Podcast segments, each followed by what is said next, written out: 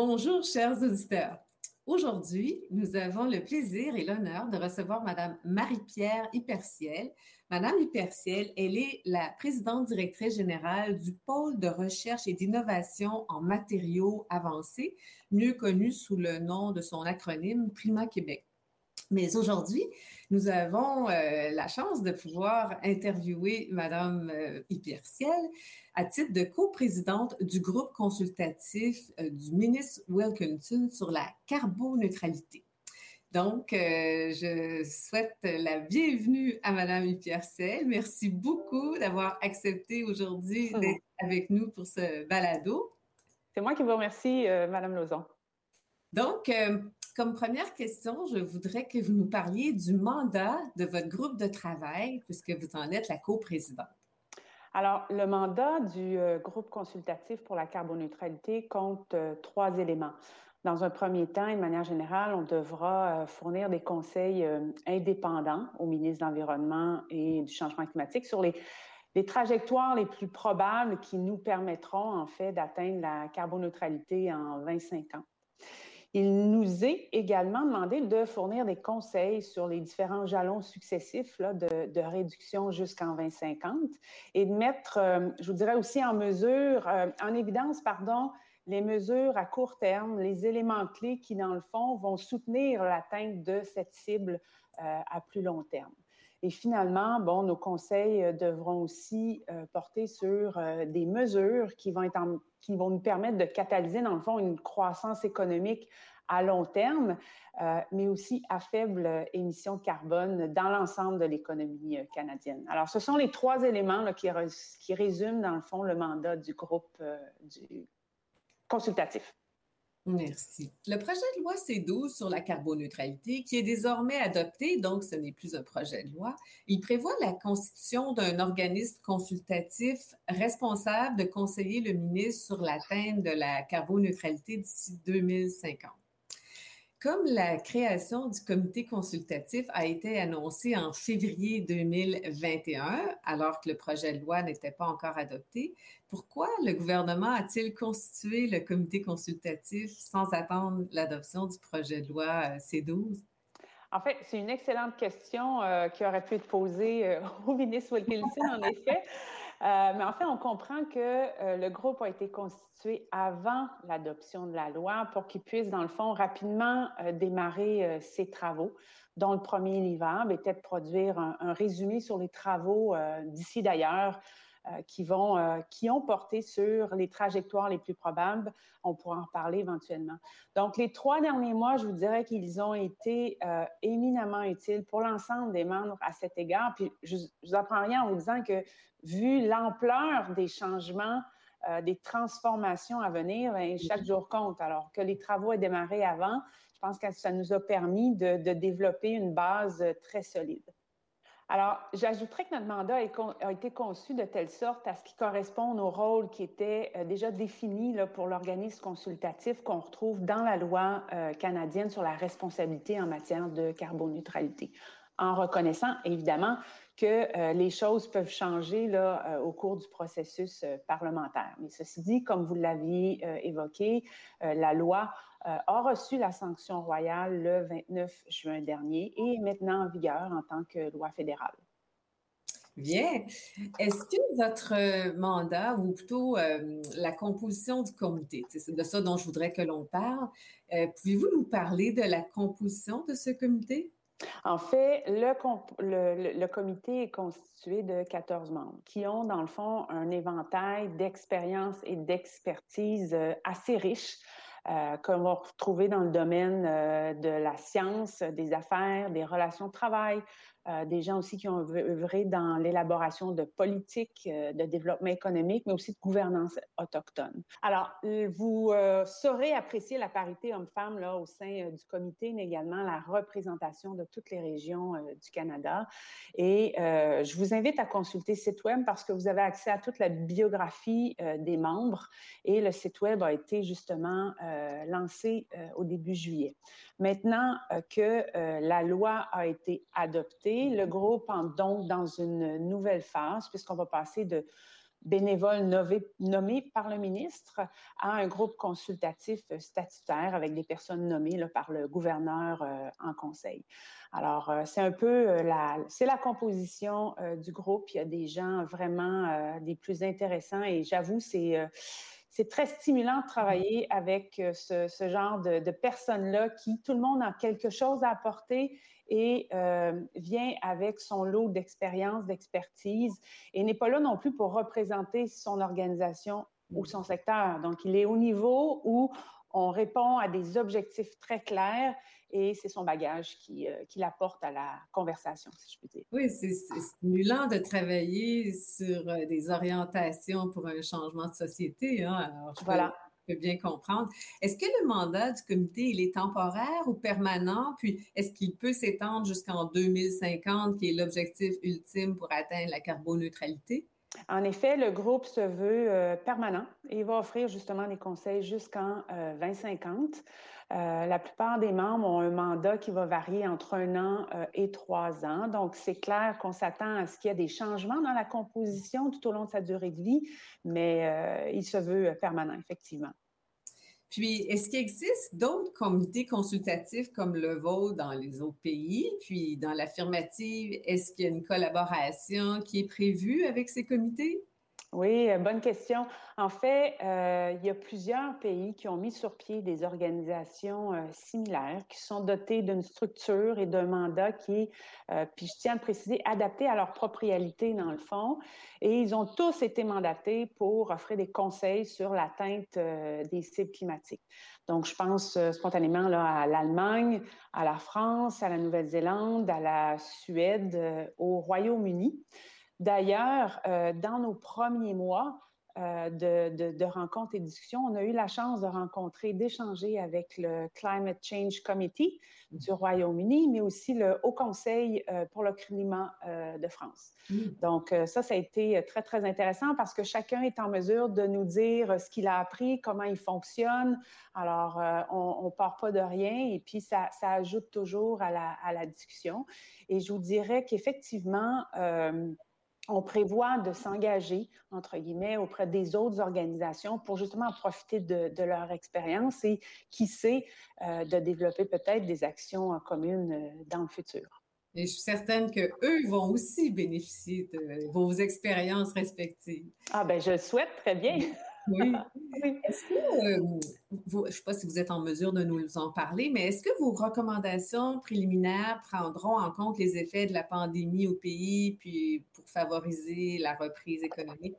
En effet, euh, je vous dirais que dans le cadre euh, de notre mandat, on nous a demandé de fournir, oui, des conseils qui concernent les mesures à court terme que le Canada peut prendre pour soutenir à la fois une relance économique, après la pandémie, puis évidemment toujours atteindre l'objectif de carboneutralité. Euh, je pense qu'on commence lentement à se remettre de cette pandémie-là qui n'est pas terminée, mais aussi à tracer euh, la voie vers la, carboneutralité. Donc, pour moi, c'est une occasion inouïe de se démarquer. Et euh, je vous apprends rien en disant que le Canada doit faire et fera des investissements pour justement appuyer l'innovation pour développer, soutenir des entreprises, euh, sécuriser des chaînes d'approvisionnement nationales, mais mmh aussi, je vous dirais, euh, accroître les possibilités d'emploi pour les différentes collectivités. Donc, je pense qu'on doit saisir l'occasion pour euh, stimuler, mais en même temps décarboner notre économie. Donc, il y aura toujours ça en toile de fond, effectivement. Merci. Euh, votre comité consultatif, bon, on, a lu dans la loi qu'il a pour fonction de conseiller le ministre sur l'atteinte de la carboneutralité, entre autres d'ici 2050. Puis la principale politique publique en la matière, c'est le, plan qu'on appelle le plan climatique renforcé qui a été adopté en décembre 2020, soit bien sûr avant la constitution de votre comité consultatif le rôle de votre comité, se limitera à conseiller le ministre sur la mise en œuvre de ce plan climatique renforcé? Ou est-ce qu'il inclura, par exemple, la possibilité de proposer de nouvelles mesures de lutte contre les changements climatiques? En fait, on nous a effectivement présenté le plan climatique renforcé, dans lequel le groupe d'ailleurs était déjà mentionné, mais le groupe n'a pas de, rôle particulier sur sa mise en œuvre. comme le plan décrit les, mesures que le gouvernement va prendre, il est clair que sa mise en œuvre est importante dans l'élaboration de nos éventuels conseils sur les objectifs de, de réduction.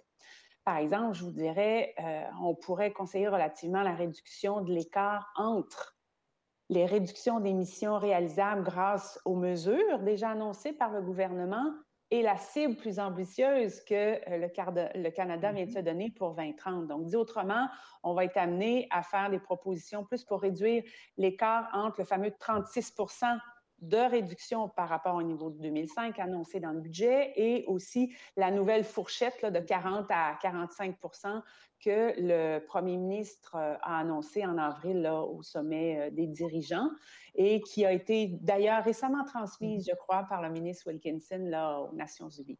Donc, c'est la façon dont ça fonctionnera, mais on n'a pas de rôle particulier dans la mise en œuvre du, euh, du plan. Très bien. Le document d'information qu'on peut lire sur le comité consultatif prévoit que vous devrez établir un dialogue à grande échelle dans tout le Canada y compris avec les intervenants, les peuples autochtones, les jeunes, d'autres experts et le public, dans le cadre qu'on dit d'un processus transparent et inclusif.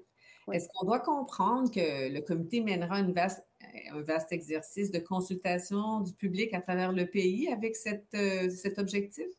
Tout à fait. Le, le, volet mobilisation est vraiment un élément clé et on sera euh, appelé en fait à, développer des occasions de dialogue, euh, à solliciter des, idées, des suggestions via nos différentes activités de mobilisation qui sont, je dois dire, en cours euh, de, développement.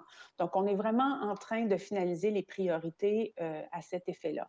Chose certaine, je vous dirais qu'il faut évidemment renforcer la, la, sensibilisation, le dialogue sur le sujet, euh, il nous faut entendre, mais aussi apprendre des diverses euh, perspectives qu'on va retrouver à l'échelle canadienne, que ce soit de la part d'organisations qui sont déjà engagées dans cette stratégie-là ou la mise en œuvre de trajectoires, mais aussi il faut avoir en tête qu'il y a déjà des organisations qui ne sont pas encore intéressées par la chose. Mm-hmm. Et je pense que ce volet de mobilisation sera euh, très important. Donc, euh, la mobilisation, elle se veut la plus euh, large possible. Elle nous permettra d'avoir une meilleure adhésion aussi à ce, ce projet-là. Et le dialogue doit être effectivement bilatéral pour nous permettre de comprendre, développer les meilleurs conseils qu'on destinera au ministre et euh, surtout être en mesure d'en saisir euh, toutes les implications euh, possibles. Je terminerai en vous disant que, tu sais, dans le fond, pour moi, les changements climatiques, c'est vraiment le défi du siècle dans la mesure où on doit vraiment revoir nos façons de produire notre énergie, de nous déplacer, de nous chauffer, de, climatiser nos maisons, nos bâtiments.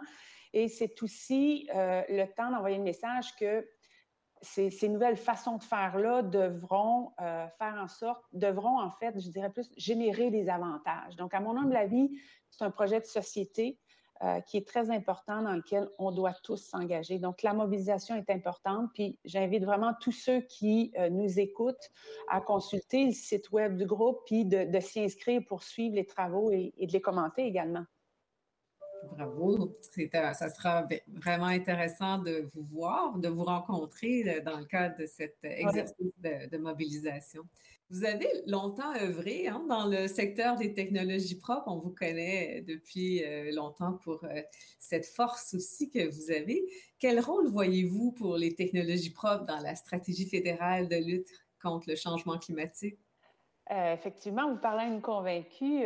J'ai vraiment eu le plaisir de travailler à la mise sur la mise en place, en fait, d'Écotech Québec, la grande des technologies propres, puis d'y côtoyer des, des, entrepreneurs qui ont développé ces technologies-là. Mm. Donc, il est clair que euh, les technologies qui vont, par exemple, accélérer euh, l'électrification des transports, euh, qui pourront maximiser l'efficacité énergétique de procédés industriels, de bâtiments, de transports, à titre d'exemple, ont et, je vous dirais, auront un rôle important à jouer. Euh, il y a plusieurs technologies euh, qui existent, qui peuvent être déployées euh, plus largement, en fait, alors que d'autres, évidemment, avec le temps, devront maturer davantage d'un point de vue technologique ou encore pour être plus accessibles à, meilleur coût. Par contre, j'ajouterais, je vous dirais, euh, deux précisions. Et euh, c'est jamais noir ou blanc. Hein. Je pense que dans mm-hmm. la vie, il y a toutes sortes de dosages. Euh, bien que la technologie soit importante, je pense qu'il ne faut surtout pas perdre de vue l'importance de réduire les émissions. Il ne faut pas mm. que ce soit oublié. On constate que euh, dans ce que l'on a vu, les trajectoires, dans le fond, les plus probables qui vont permettre d'atteindre la carboneutralité ne euh, prévoient pas d'augmentation continue euh, des émissions. Donc ça, c'est un élément. Deuxièmement, comme dans toute chose, je pense que il y a toujours une, euh, une série d'ingrédients pour faire une recette, si je prends cette analogie-là, où le, dosage est important. Il y a plusieurs éléments. Donc, en plus des technologies, on peut penser euh, à des mesures euh, gouvernementales, des mesures fiscales, la réglementation, des changements de comportement pour ne nommer que cela. Et je pense que euh, l'atteinte de la carboneutralité nous, euh, nous, impose enfin une approche euh, systémique, multidisciplinaire, et l'approche des trajectoires est justement idéale pour atteindre cet objectif-là. Donc, je pense que la technologie, elle est nécessaire, mais non suffisante. D'où l'intérêt d'avoir cette approche de, trajectoire, en fait, qui, euh, permettez-moi de, juste la, cadrer. Parce que oui, c'est ça que j'allais vous demander, parce qu'il y a peut-être qui ne savent, pas ce que c'est une approche de trajectoire. Merci. Dans le fond, ça va situer, euh, ça, ça lie la situation que l'on vit présentement à celle que l'on veut atteindre, par exemple en 2050, et qui nous permet de euh, capter une série d'éléments qui vont être utiles à et nécessaires à la transformation d'un système.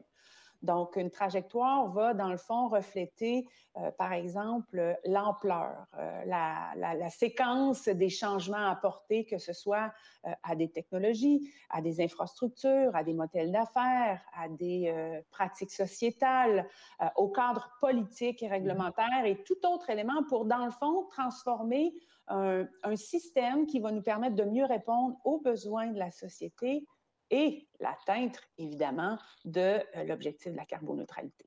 C'est bien, c'est très clair, ça permet de comprendre ce que c'est. On, voit que c'est votre euh, passion, hein? c'est quelque chose que vous maîtrisez, c'est beau. Alors, euh, l'autre question que j'avais, c'est contrairement à la loi québécoise sur la qualité de l'environnement, dans laquelle il y a eu un chapitre qui a été consacré sur la gouvernance en changement climatique, euh, dans la loi, le projet de loi C12 qui est devenu une loi, il n'y a pas de critères de nomination des membres du comité consultatif du ministre sur la carboneutralité.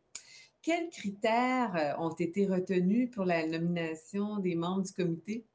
En fait, le groupe d'une part, n'a pas position sur, sur cet élément, la notion de critère, en fait. Donc, la décision revenait au ministre et aux, parlementaires. Puis, on le voit que euh, dans la version amendée euh, du projet de loi, on indique qu'en ce qui concerne sa composition, le, euh, le ministre, dans le fond, il doit prendre en considération les besoins du groupe dans son ensemble, à disposer de l'expertise des connaissances relatives à certains éléments, que sont évidemment les données scientifiques, euh, sur le changement climatique, le, savoir autochtone, euh, les sciences physiques ou sociales, les politiques en matière de changement climatique. Euh, donc, les, membres actuels, je vous dirais qu'ils se retrouvent tous dans ces éléments-là. J'ajouterais aussi, puis je l'ai dit précédemment, les membres ne sont pas nommés pour représenter leur organisation, leur secteur. Chaque membre met vraiment en contribution son expérience, ses compétences. Et comme je le mentionnais, je pense que s'attaquer à la lutte euh, contre les changements climatiques en visant la carboneutralité, ben, ça commande dans le fond une approche où plusieurs compétences doivent être euh, mises à profit.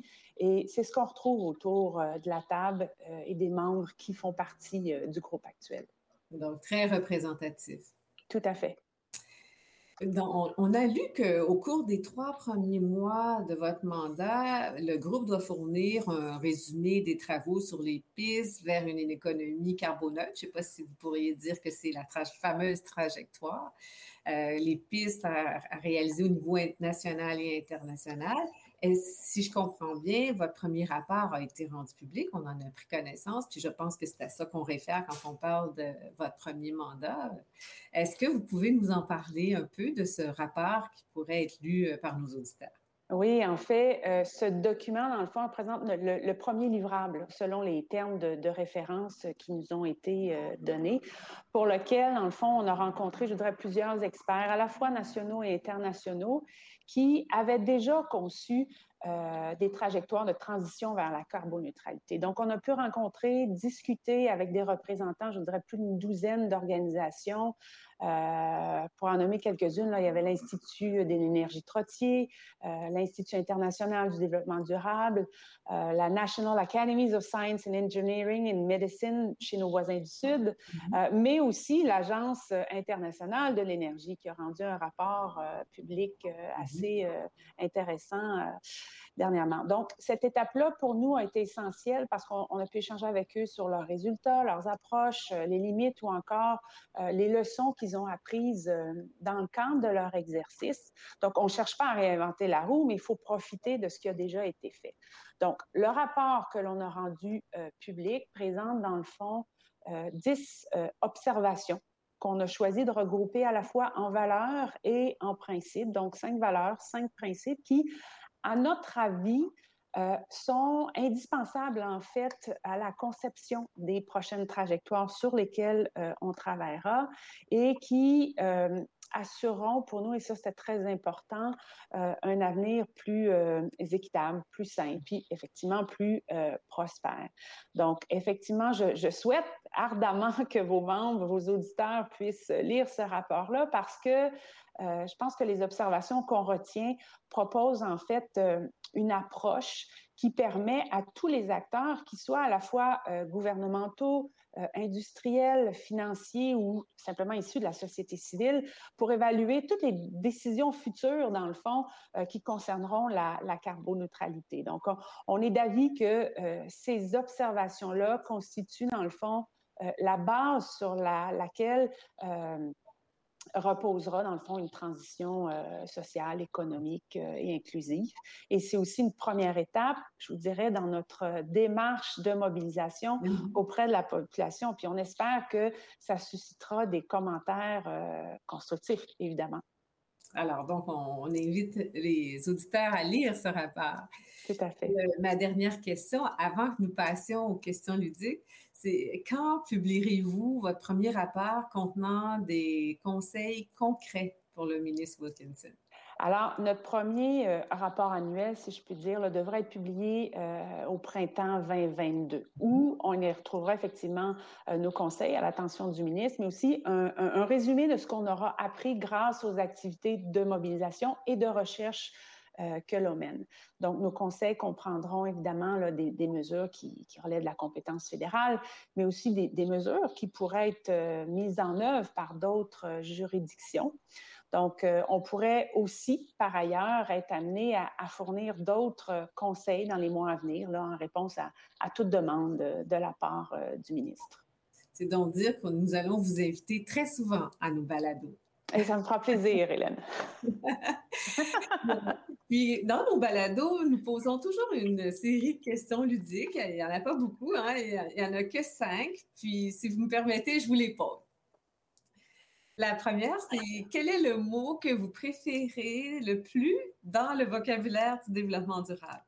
Alors, vous me permettrez d'en avoir deux. Ah oui! mais, mais, mais, le premier est vraiment euh, la responsabilité. Parce que le développement euh, durable, pour moi, euh, c'est l'affaire de tous.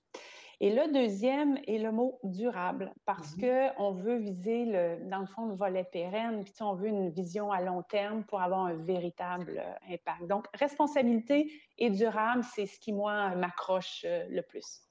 Oui, et puis quelle est la personne que vous admirez le plus dans le domaine du développement durable? Ça, c'est vraiment euh, la question, une des questions les plus difficiles parce que j'avais plusieurs personnes qui me, venaient en tête. J'avais Claude Villeneuve, j'avais André-Lise Méthode avec qui euh, j'ai travaillé euh, au sein des COTEC. on pense à David Suzuki, mais je me suis dit, OK, moi, je suis quelqu'un qui est visuel, qui est marqué par les images.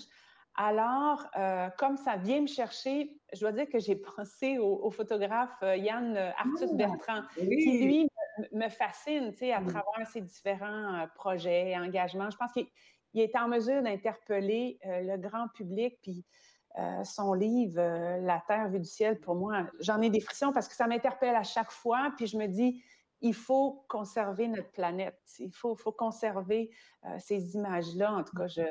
c'est à lui que j'ai pensé. C'est très beau. Effectivement. Puis oui, puis c'est ce qu'il tente de faire, hein, de démontrer la beauté de la planète avec ça. Sur une échelle de 1 à 10, où est-ce que vous croyez que le Québec en est en termes de développement durable? En fait, c'est toujours difficile de chiffrer spontanément, je ne chiffrerai pas. Mais en même temps, je vous dirais que le Québec se positionne très bien et on l'entend.